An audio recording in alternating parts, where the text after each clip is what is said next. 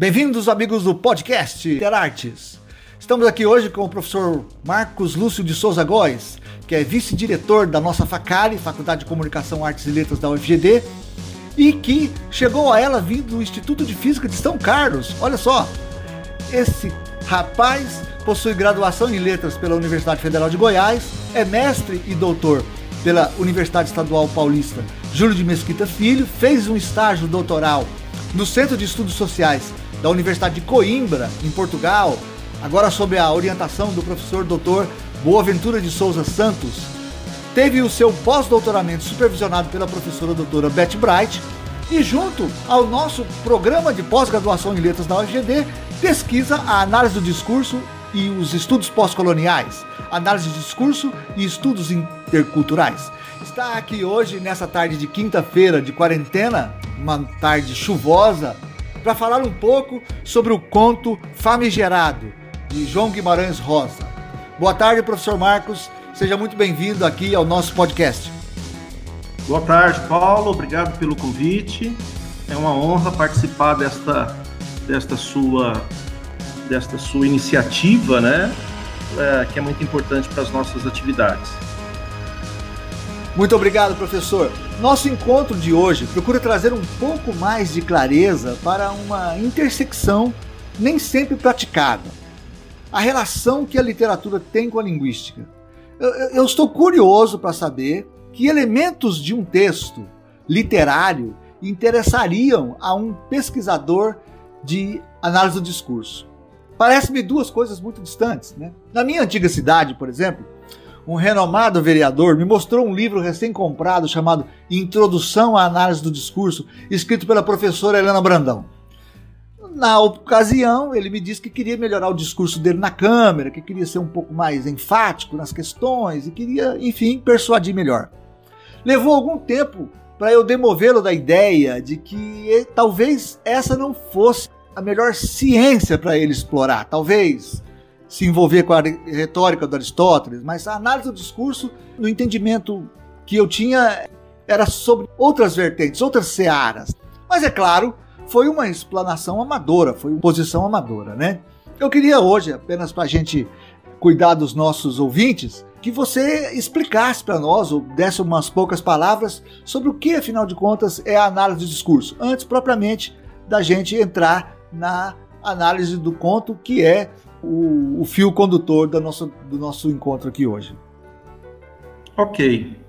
É, Paulo, a análise do discurso é um campo é um campo do saber, é um campo de estudo, é um campo de estudo é, que hoje, nesse início do século 21, ele tem uma, uma vasta gama de, de correntes é, nós temos análise do discurso centrado em perspectivas de autores distintos. Ah, o que eles têm em comum é o objeto chamado discurso. Talvez discurso, enquanto termo para um campo de saber, não seja o melhor, é, justamente porque ele provoca esse tipo de situação que você acaba de contar, que ela é muito ilustrativa. Quando uh, um analista do discurso diz que faz análise do discurso, as pessoas têm, em geral, o senso comum de que esse discurso da palavra, da expressão análise do discurso, é nada mais, nada menos do que fala. Então, as pessoas têm a impressão que discurso é uma fala. E essa fala, para um político, é a sua manifestação diante de, do seu público, em geral. Mas não é isso. A análise do discurso é um campo do saber. É um campo do saber que, com uma ou outra divergência, nasce na França, na década final da década de 60, início da década de 70. Pelo menos a análise do discurso a, da qual eu participo, né? E ela se propõe a analisar o discurso político no seu início. E essa disciplina, ela é um campo que é um campo do saber chamado uh, de entre-lugar. Por que, que entre-lugar? Porque a análise do discurso ela vai buscar os fundamentos em três outros campos do saber. para fundar os seus pressupostos teóricos, né, para desenvolver aí toda a sua toda a sua analítica. Quais são esses campos do saber? O primeiro é a linguística.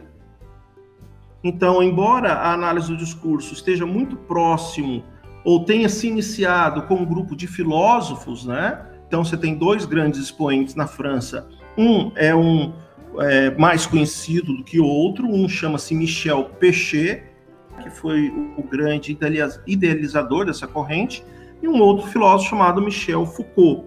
Os dois são filósofos.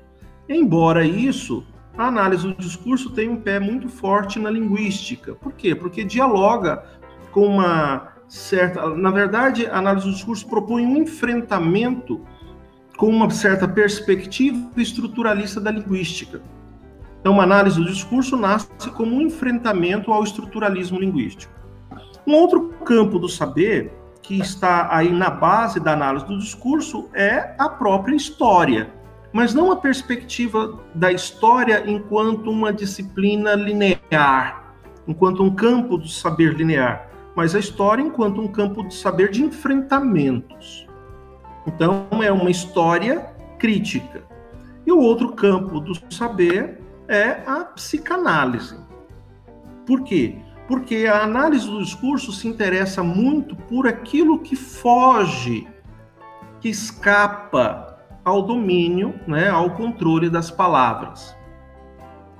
Então, análise do discurso é um campo do saber que se propõe a analisar o discurso, né, pensando o discurso como um lugar possível. O lugar possível do quê? Do encontro entre um sujeito e uma ideologia, que é o que a gente vai tentar conversar daqui um pouco quando eu falar do, do conto famigerado do Guimarães Rosa. Mas basicamente, se pudesse sintetizar, para sintetizar aí essa definição de discurso, da análise do discurso, é pensar o discurso como um lugar possível de encontro entre o sujeito e a ideologia. Perfeito, perfeito. Entendi melhor agora. Realmente me pareceu que eu fazia uma confusão entre análise do discurso, é, associando-a diretamente à linguística, e você esclareceu que ela é um campo de saber já definido que se distancia. Estou correto? Isso. É, na verdade, é, ele não é que ele se distancia, ele se aproxima para o enfrentamento, né? Ah. Então, é um, é, um, é um campo de saber que ele vai ser edificado pela luta em torno dos sentidos, né? É um campo do saber que faz esse enfrentamento. Ele enfrenta a linguística, ele enfrenta a história e ele enfrenta a psicanálise para, de certo modo, construir aquilo que falta a esses campos do saber. Vou dar um exemplo. A linguística estrutural, a linguística que nasce na primeira, que nasce no século XX e avança o século XX, tinha uma perspectiva muito formalista de língua muito estrutural de língua. Via a língua como um objeto meramente sistêmico. E o que faz a análise do discurso? A análise do discurso provoca a linguística justamente naquilo em que a linguística falha.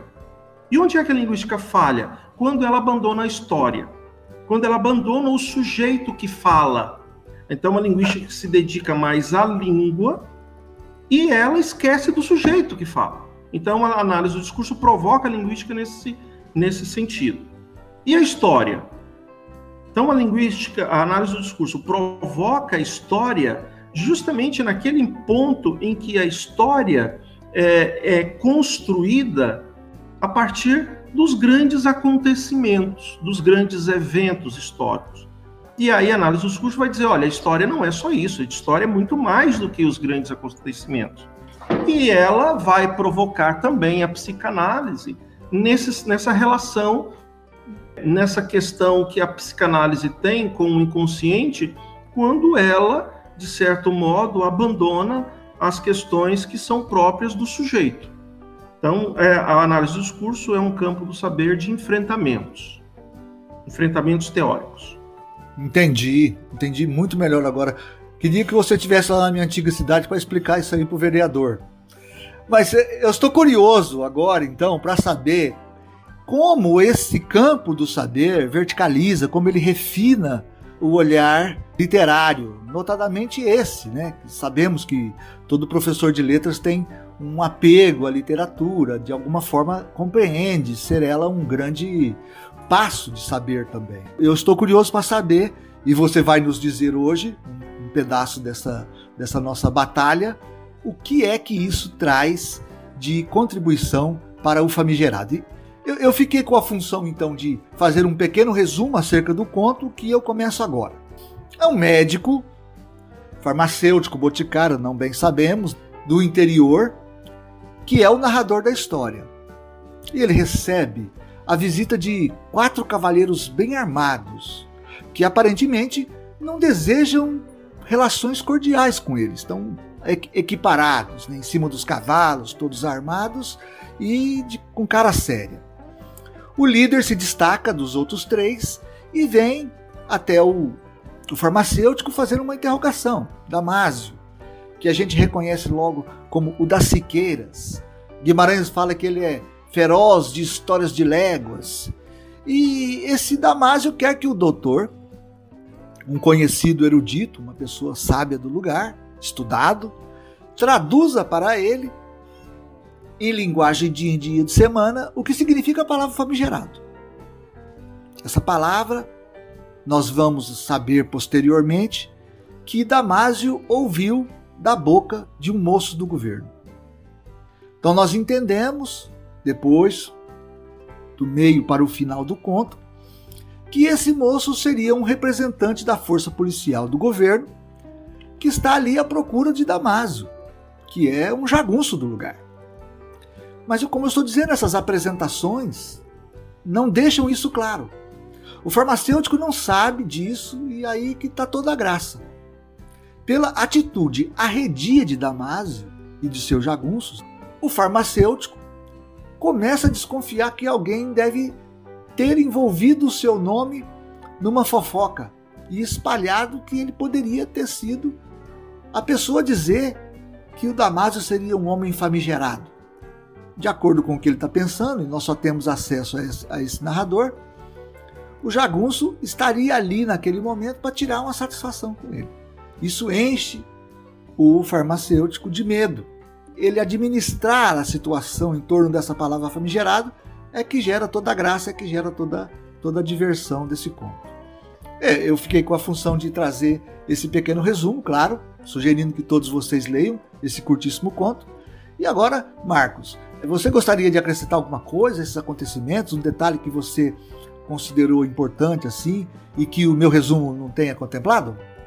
É, o Paulo, eu acho que o seu resumo ele foi bem bem bacana, bem feito, bem sintético. Eu acho que a gente também não pode tirar essa curiosidade dos leitores, né, para ler o conto. Eu sugiro muito que leiam, eu gosto muito desse conto, né? É, e é um, como você bem disse, é um conto muito curto, né? No meu livro que eu tenho aqui em casa, ele tem é, três laudas, né? Três páginas, então é um conto curtíssimo. Vale muito a pena lê-lo. Perfeito. E então, começando, Marcos, sob que aspecto a análise do discurso começaria a refletir a respeito desse enredo? Por que porta você entraria nessa, nessa ficção? Então, Paulo, é, assim, o meu objetivo aqui não é fazer uma análise do, do conto, mesmo porque há diversas análises do conto famigerado pela pela literatura, né, pelos meios, né, tanto acadêmicos como não acadêmicos. Então, se alguém pesquisar famigerado Guimarães Rosa na internet, vai encontrar um universo muito grande. Mas eu gostaria de. Isso significa que eu não vá fazer aqui uma análise do conto. Ao mesmo tempo, eu gostaria de discutir algumas questões que são muito potentes para a análise do discurso. A primeira delas é a questão dos sentidos, para além da questão do sujeito. Quando eu falo de sujeito, eu estou aqui, no caso da literatura, pensando no, no leitor. A análise do discurso, ela, eu particularmente, né, me interesso muito pela cenografia que é criada pelo enunciador no conto, para justamente imprimir à palavra famigerado uma força de, de significância muito interessante. Porque veja, quando a gente pensa na palavra famigerado, aliás, antes disso, quando a gente pensa no conto, quando a gente está diante do conto e nós começamos a ler o, o conto, a gente percebe que o autor ele cria uma situação tal que ela é bastante interessante no sentido de que é, nós podemos fazer dividir o conto em dois grandes blocos. O primeiro é justamente a descrição da cena, que como você bem disse, nas primeiras partes do, do conto, é, nos primeiros parágrafos do conto, a gente não sabe o que, que o jagunço está fazendo ali, o Damasco. O Guimarães Rosa constrói, o, o, ele inicia a história, o, o narrador vai construindo justamente a imagem de um jagunço poderoso, de um homem que é que tem uma proeminência sobre o seu interlocutor, no caso, o médico, enfim, o doutor. O que é interessante nessa primeira parte é como o conto dá vida a esse homem poderoso. O Guimarães Rosa vai dizer que esse homem é o homem ó. A expressão, é, essa expressão que está no conto é muito, muito forte, muito importante para a gente entender essa primeira. Então, assim, o jagunço não é um ser qualquer. Ele, no conto, é caracterizado como alguém que amedronta. Ele chega, é, ele é um cavaleiro rente, né? Como diz no conto. Ele, ele está sobre um cavalo que é um cavalo alto, que é um, que é um verdadeiro alazão. É, os outros, e ele é tão poderoso, ele é descrito de uma forma tão forte, que os outros três homens que o acompanham são três tristes homens. Está lá escrito dessa forma: são três tristes homens. Ou seja, eles são jagunços de segunda categoria, jagunços de terceira categoria, diante daquele ó, homem ó. Bom, toda essa caracterização do homem, do cavalo, da situação, do jeito, das armas, provocam no interlocutor um certo receio, uma certa reticência. E ele fica confabulando. Afinal de contas, o que é que eu estou. O que, que esse cara quer? O que, que ele quer de mim? O que, que ele está fazendo aqui? E aí, a segunda parte do conto é quando o jagunço pergunta para o seu interlocutor o que significa a palavra famigerado, que foi dito pelo homem do governo que foi dito que o Damásio era uma pessoa famigerada. Muito bem. Quando ele pergunta para o interlocutor o que significa a palavra famigerado, o interlocutor continua com o pé atrás. Ele continua se perguntando, afinal de contas, o que é que ele quer como resposta. E é nesse sentido que o conto é interessante para pensar a questão do discurso. Por quê? Porque, como eu disse para você há, há, pouco tempo, na, na nossa conversa, o discurso é um lugar. É um lugar em que você tem é, sujeitos em interação. O, o, o, discurso é esse, é esse acontecimento que nasce de uma relação entre o eu e o tu.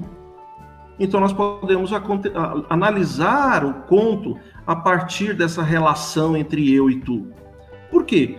Porque se a gente pega alguns campos do saber, por exemplo, como a pragmática, a pragmática que, que defende a intencionalidade, tem na intencionalidade um dos seus conceitos basilares, eles vão defender a tese de que quando estão em relação eu e tu, existe uma vontade direcionada do eu, emissor, né, para um tu que seria o destinatário da mensagem. A análise do discurso questiona isso. Por que, que ela questiona? Porque ela vai dizer que não existe essa direcionalidade do eu para o tu, pelo menos não em totalidade. Não existe essa consciência sempre intencional de dirigir. Em outras palavras, o que eu quero dizer com isso é que o sentido de uma mensagem não está naquilo que o eu dirige ao tu, mas na relação do eu com o tu. Mas se eu entendi bem, a questão que altera a relação dos sujeitos ali do conto, do Damásio e do farmacêutico, passa pela descrição desse cenário. A palavra famigerado tem um significado que se superpõe a esse cenário? O Damásio não foi buscar o sentido da palavra famigerado? O que que esse cenário interfere nessa relação aí desses dois sujeitos? Ok, vamos pensar o seguinte.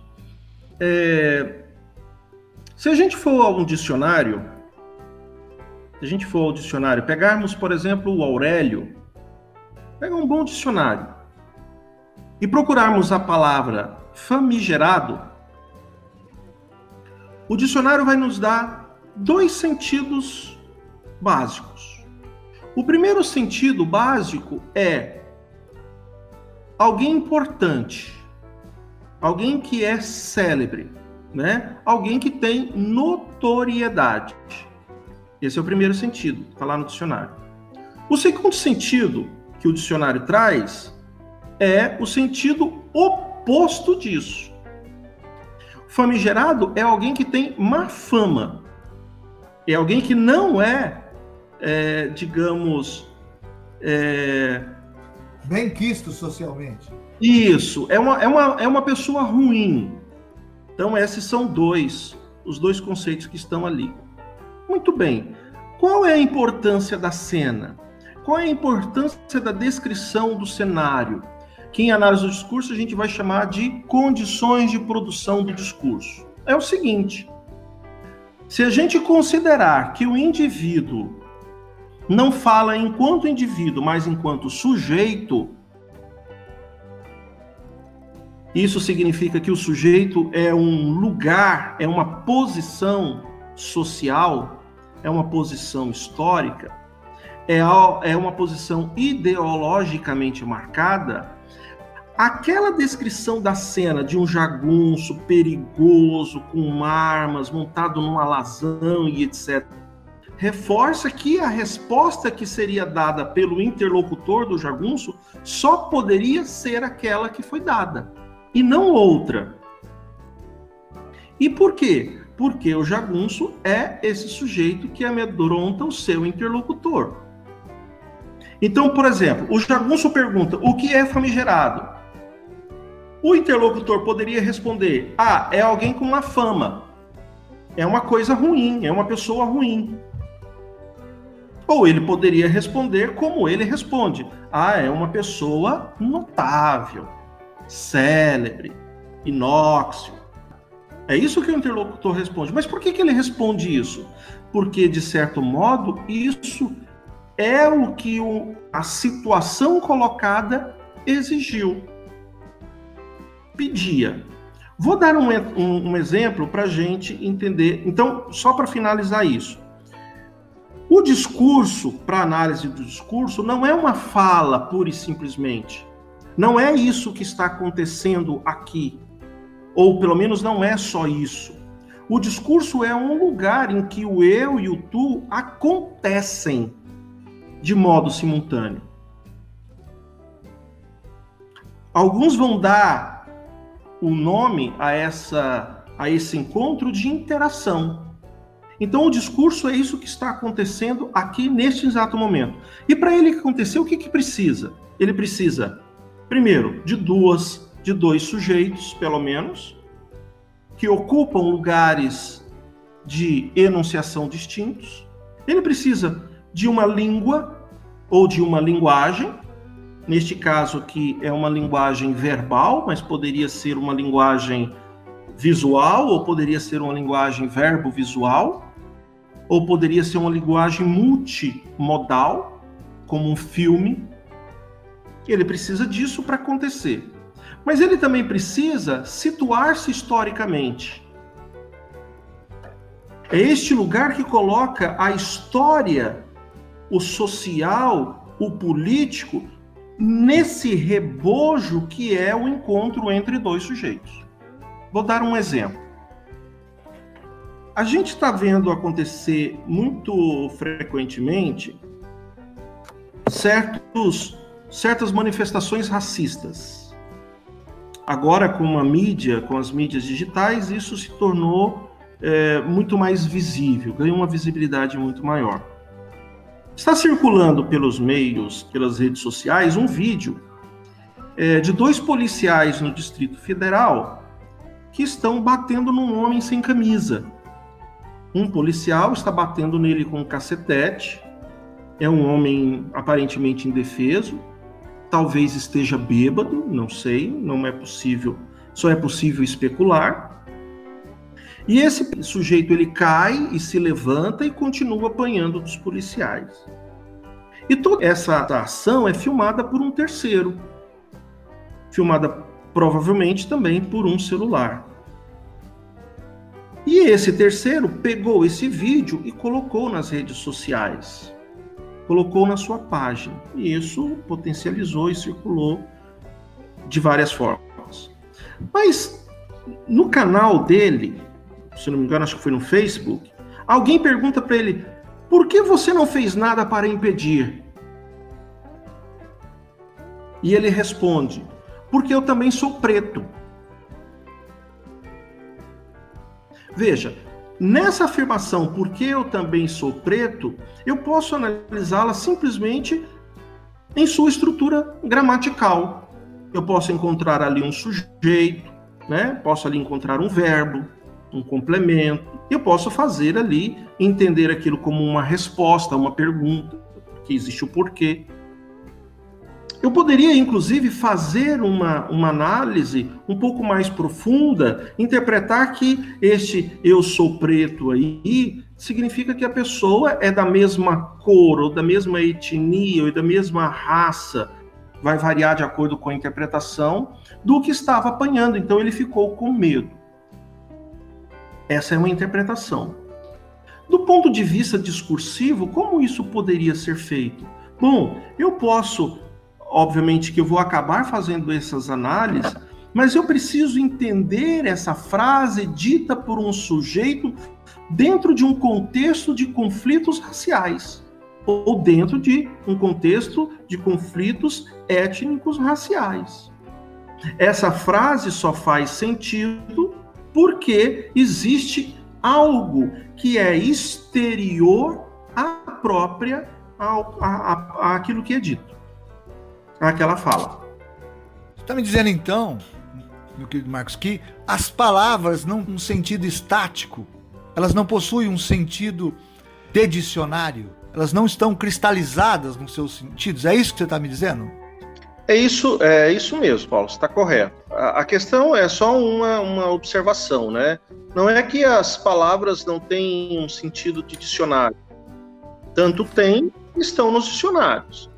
A questão é que o sentido dicionário das palavras não é suficiente para a gente entender como é que os sentidos são é, produzidos, como que eles circulam, como que eles são entendidos, como eles são interpretados na relação entre sujeitos, né? Então, um exemplo para dizer. É, eu digo para uma pessoa assim, olha, você é um famigerado. Aí a pessoa entende assim: pô, você está me dizendo que eu sou uma coisa ruim? Quando a pessoa faz esse tipo de pergunta, ou no caso do conto, quando a pessoa não sabe o que significa famigerado, mas intuitivamente tem a, a ideia de que é uma palavra semanticamente negativa, ela está dizendo para gente que os sentidos não são sentidos aliás, que as palavras não têm sentidos estáticos. Esses sentidos, os sentidos que as palavras têm, são sentidos sociais, eles são sentidos históricos. Vou dar um exemplo. A palavra terra, né? Terra enquanto planeta, não Terra enquanto chão. Embora Terra enquanto chão também pudesse ser servir. A palavra Terra para um terraplanista tem um sentido. A, a palavra Terra para um astronauta que está lá em órbita da Terra observando o planeta tem outro sentido. A palavra Terra para nós que trabalhamos com linguagem tem outro sentido e assim sucessivamente. Para um terraplanista, a Terra é um algo, é um objeto, é um planeta achatado, que é uma perspectiva que vai completamente contrária a um outro tipo de conhecimento, que é o conhecimento da astronomia. Então, um astrônomo, diante da afirmação a Terra é plana, ele só pode dar risada. Então significa assim, ó, se alguém for buscar os, o, o sentido de terra num dicionário, não vai entender esse conflito que há entre esses sujeitos que ocupam posições distintas. Agora eu entendi. Mas ainda assim, trazendo para a discussão que, que alinhava nossas reflexões aqui, de que forma, caro Marcos, essa discussão revela posicionamento ou a posição política disso que você chamou de sujeito, para se antepor a um indivíduo. E, e, mais, como nós poderíamos visualizar isso no conto do Guimarães Rosa? Tá bom.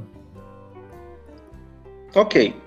É, vamos imaginar o seguinte: vamos pensar, é, vamos aceitar que a, a, a, definição de discurso é esse lugar em que o, o eu e o tu, ou eu e o outro, se quiserem, se realizam de modo simultâneo tá bom? Que o discurso é isso que vai acontecer nessa interação entre o eu e o tu.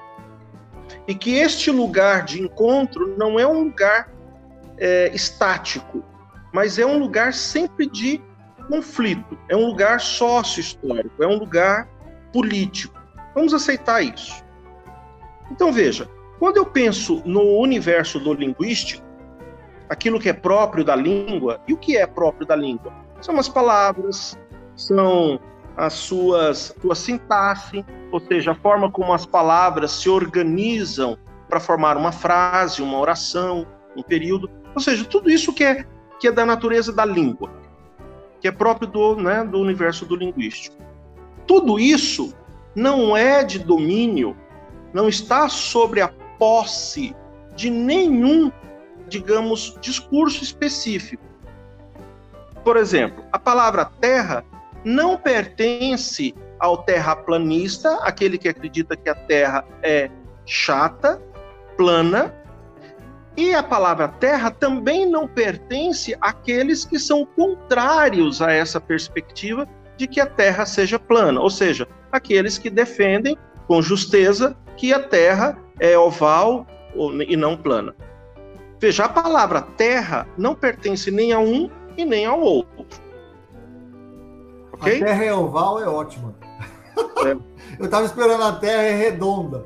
Aí você falou a Terra é oval, eu fiquei é oval, vai. Muito bem. Se a palavra, né, se aquilo, se a língua não pertence a uma a um grupo específico, como é que os dois utilizam a mesma palavra?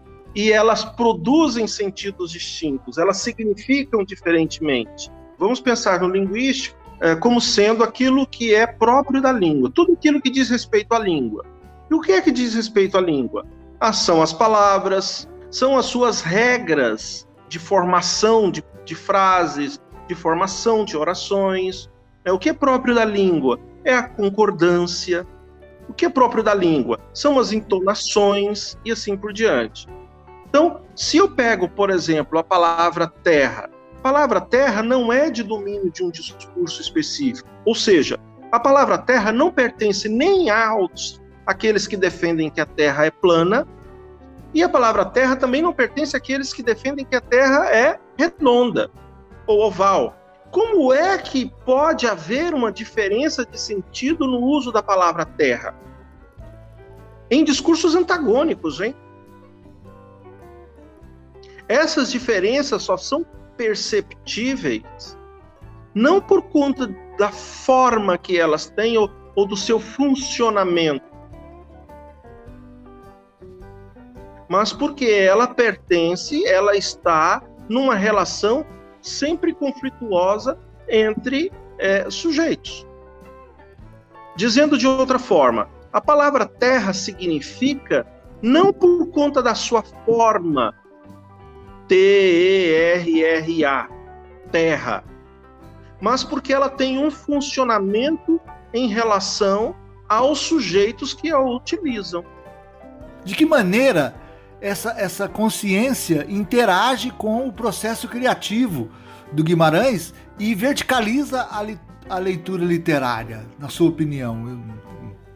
Isso. Ah, vamos, vamos pensar o seguinte, né? Quando o Jagunço chega e pergunta para o, o, o doutor é, o que significa a palavra famigerado, porque o conto é, de, um, de um. Se a gente puder, pudéssemos fazer uma síntese em duas palavras do que o conto, é uma pessoa chega para outra pessoa e pergunta o que é a palavra famigerado. Você tá estaria me dizendo então que nesse conto do Guimarães nós poderíamos dizer que o autor levou a questão da arbitrariedade do signo às suas últimas consequências?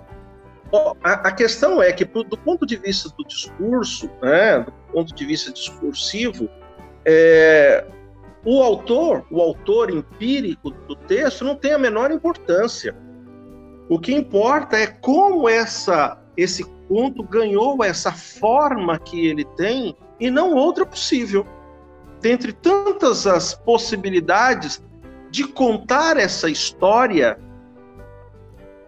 aquela ganhou aquela forma e não outra. Né?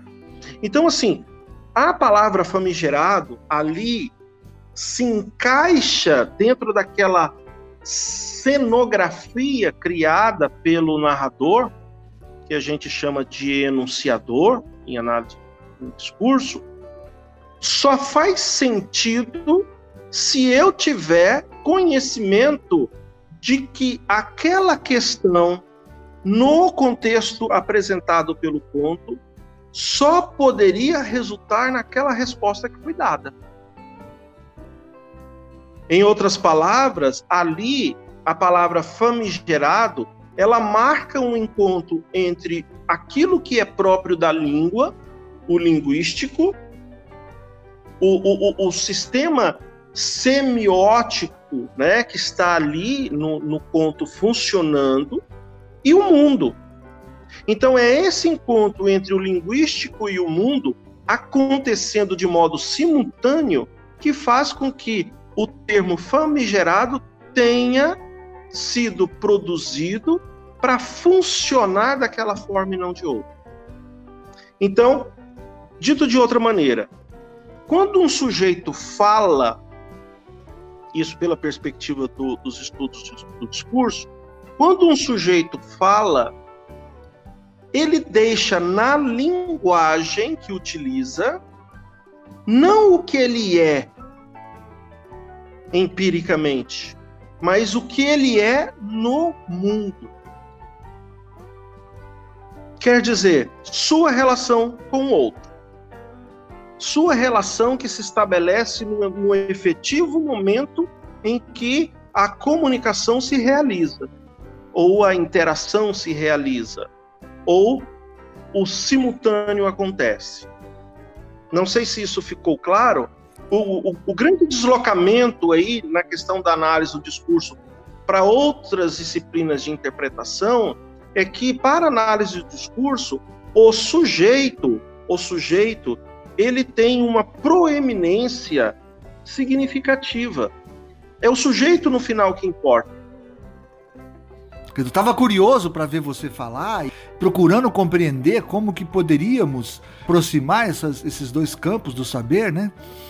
Eu posso dizer então que houve ali um acontecimento, não, não no sentido de um evento flácido, mas a intensificação de algo que termina por singularizar a palavra famigerado de uma maneira que seria impossível em outras, instâncias. Perfeito, é isso mesmo. É isso mesmo. Quando, quando um cidadão, por exemplo, é, é perguntado por que, que você não fez nada diante desta desta agressão e ela responde, porque eu também sou preto, ela poderia te dizer, ela poderia ter dito, não, porque eu tive medo. Mas não é a mesma coisa. Embora aparentemente signifique a mesma coisa.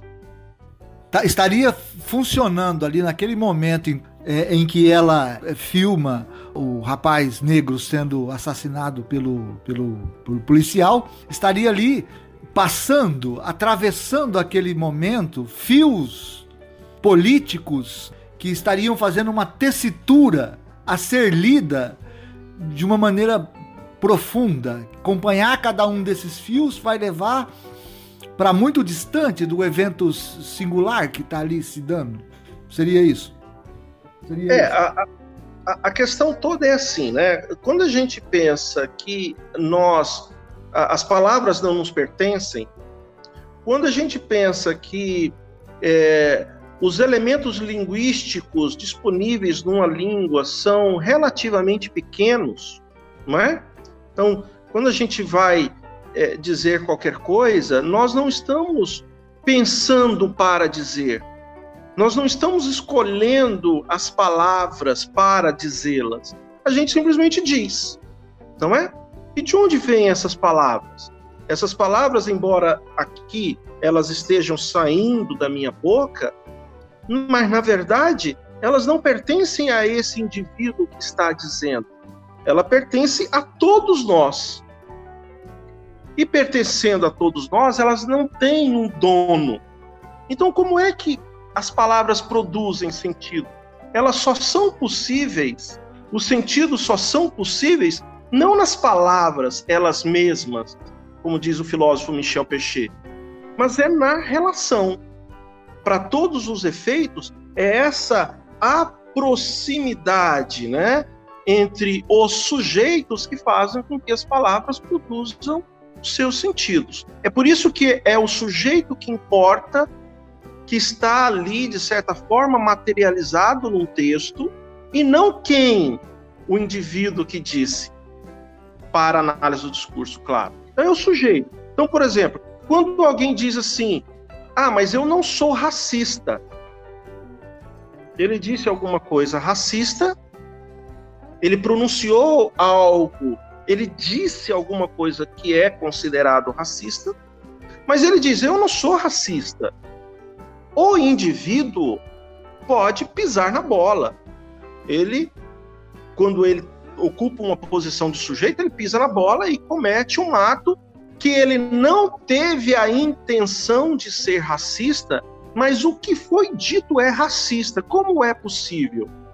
Só é possível se nós encararmos que os sentidos não estão nas palavras grudadas, como se fosse uma cola super bonde que grudou a palavra e o sentido, mas que o sentido pertence também a algo que é exterior às palavras que transcendem as palavras. Só assim os sentidos são possíveis. Quando você analisa o conto desta forma, você vai entender que não é a definição de famigerado em si que importa.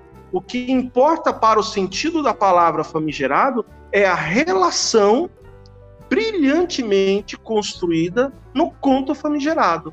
Então, em outras palavras, o que contribui para o sentido da palavra famigerado dado no conto não é a definição de dicionário, mas todo aquilo que é construído para que aquele sentido possa funcionar.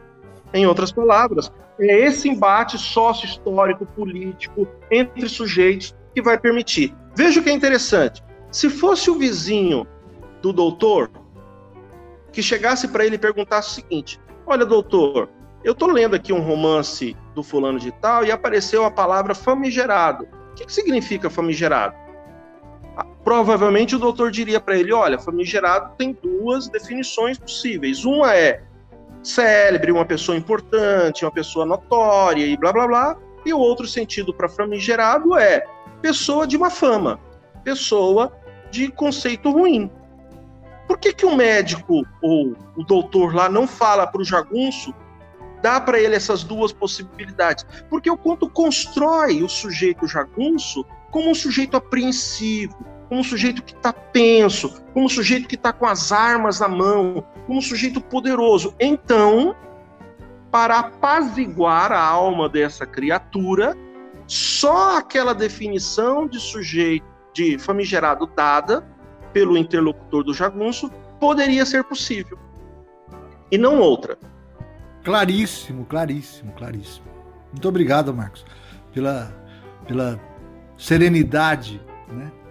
Eu, eu gostaria de, apenas para fechar esse bloco em que a gente discute essa trajetória do literário para análise do discurso, que você deixasse algumas palavras sobre como a crítica literária poderia se beneficiar da análise do discurso. Na sua opinião. Olha, Paulo, é, eu, eu não sei se eu poderia dar alguma resposta que fosse, é, digamos, é, não especulativa, né?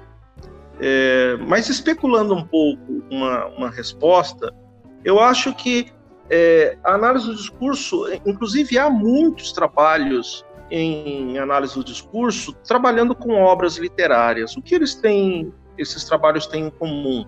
É que eles tratam a obra literária é, como um enunciado no mundo, como um acontecimento. O enunciado é um evento, o texto literário é um evento histórico. E como um evento histórico, ele não tem como fugir das forças que estão fazendo com que esse texto surja. Dizendo isso de uma maneira um pouco mais grosseira, uma obra literária, um poema, por exemplo, ou um romance, ou uma peça de teatro, ou um quadro também, ou uma escultura, ou uma exposição artística, ela é o resultado da relação entre os sujeitos. Então, um texto literário interessa a análise do discurso enquanto um enunciado que está, digamos, na história, sendo forjado por essas forças que permitem que ele que ele aconteça. Quer ver um exemplo bem interessante? Pensando o artístico, né? O artístico é um, é um evento muito bacana, muito rico para pensar a questão de discurso. Eu pego uma privada, privada mesmo, esse assento né, sanitário. Bom, a finalidade de um assento sanitário, de uma privada, é muito específico. Todo mundo sabe para que serve, né? Qual é a função desse.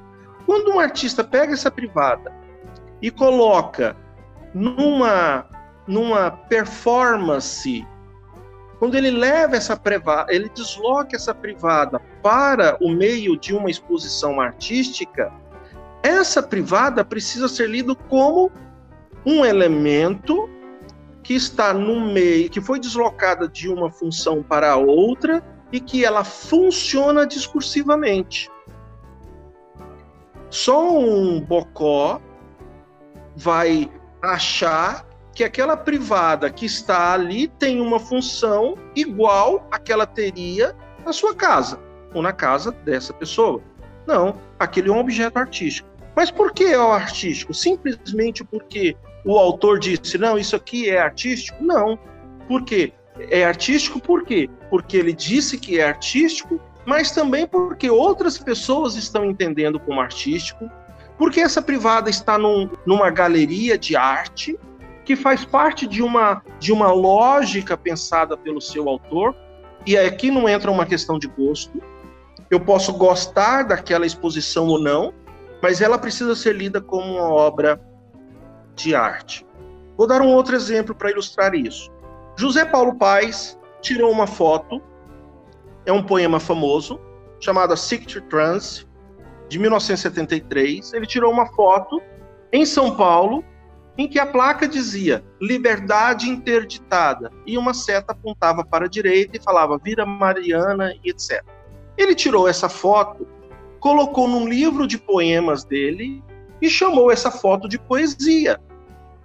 Ainda deu um título, Sick Trance. Veja, eu, quando estou diante daquele objeto, eu não posso lê-lo como uma placa de trânsito. Eu tenho que lê-lo como poema. Mas por que, que eu tenho que lê-lo como poema? Porque ele foi colocado por um autor num livro de poemas, foi chamado pelo autor de poema, eu vejo como poema e esse livro circula como poema. Em outras palavras, pensar o discurso, portanto, é pensar como que esses objetos estão no universo do simbólico, que eles estão nas palavras e etc, etc, eles são o resultado de uma época. Eles têm um poder simbólico, eles têm é, um alcance de simbolismo muito forte. Então, a literatura interessa a análise do discurso enquanto um evento histórico, enquanto um evento, um acontecimento discursivo, e não como uma obra de arte em si. Então, por exemplo, para mim pouco importa o que o Guimarães pensou ao escrever Famigerado. Não tem a menor importância o Guimarães Rosa. O que importa para mim são os sujeitos que estão ali naquele conto materializado, né? que estão ali descritos e em, em, em, fato. É por isso que não tem muito sentido, aliás, não tem sentido nenhum para análise do discurso falar de intencionalidade com uma consciência sempre intencional. Se as palavras não nos pertencem, se, se as coisas pertencem ao mundo, a intencionalidade, essa intenção plena, é muito pouco produtiva para análise do discurso. Perfeito.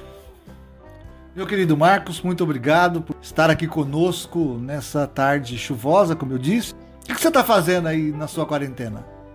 E a Melinda? A Melinda, quando, quando a Melinda chega, isso a gente precisa saber logo. E o que, que essa menina vai mudar na nossa vida?